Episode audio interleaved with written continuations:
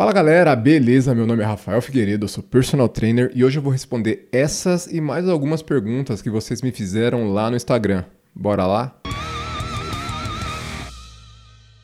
Primeira pergunta do dia aqui é: dá para emagrecer só puxando ferro? Dá sim. O principal fator para conseguir emagrecer é se manter em déficit calórico e você vai conseguir ficar em déficit mesmo sem fazer aeróbico, só com treino de força e alimentação correta. Inclusive, os estudos mais recentes mostram que os resultados para emagrecimento são melhores com treino de força mais dieta do que treino aeróbico mais dieta. De qualquer forma, o treinamento aeróbico tem a sua função no gasto calórico e também no melhor funcionamento do seu organismo como um todo. E esses mesmos estudos mostram que ter os três elementos, treino de força mais treino aeróbico mais dieta, é superior aos outros modelos com só dois desses elementos. Resumindo, dá sim, mas se você conseguir conciliar os três, o emagrecimento tende a ser melhor e mais rápido.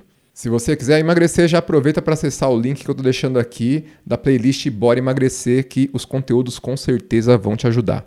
O que é melhor, crossfit ou musculação? A resposta é depende. Cada um deles tem os seus pontos fortes e seus pontos fracos. Para hipertrofia, vai para musculação e para condicionamento geral, pensando em todas as capacidades físicas, o CrossFit é mais eficiente. Eu vou deixar um link aqui para você poder entender melhor as vantagens e desvantagens de cada uma dessas duas modalidades. É verdade que agachamento é o melhor exercício para pernas. Eu tenho medo de fazer e me machucar. Eu não gosto de pensar em exercícios como os melhores ou piores. Por exemplo, o agachamento tem a sua função e a cadeira extensora tem a função dela também.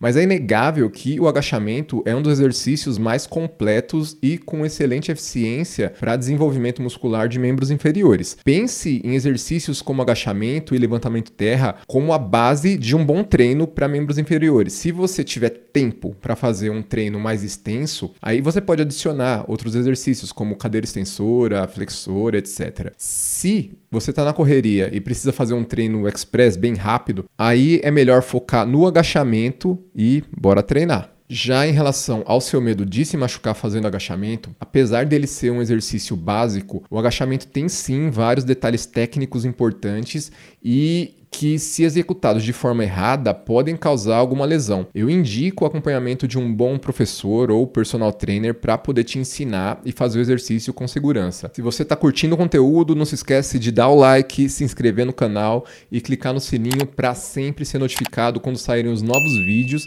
e você conseguir evoluir a cada dia nessa vida fit partiu para a próxima. É melhor fazer bisets, trisets, drops ou musculação tradicional. Essas metodologias são excelentes para aumentar o volume de treino em um espaço menor de tempo, mas se o volume de treino for equalizado, tanto faz se você fez drop, se você vai fazer um treino tradicional, bisets, trisets, ah, os resultados para hipertrofia vão ser similares em qualquer uma delas. O que é mais importante para emagrecer, a dieta ou o treino? A resposta para essa é 100% dieta e 100% treino. Os dois são fundamentais e têm funções importantes no emagrecimento. Até dá para emagrecer só com a dieta ou só com treino, mas um programa de emagrecimento bem sucedido normalmente vai usar os dois para conseguir os melhores resultados. Eu vou deixar também aqui um link do bate-papo personal só sobre esse assunto. Qual é a diferença de agachamento e levantamento terra. Ambos são exercícios com ênfase em membros inferiores e é comum que as pessoas tenham algumas dúvidas em relação a eles mesmos, porque ele tem algumas similaridades. Referente à execução dos movimentos, no agachamento o tronco deve se manter mais ereto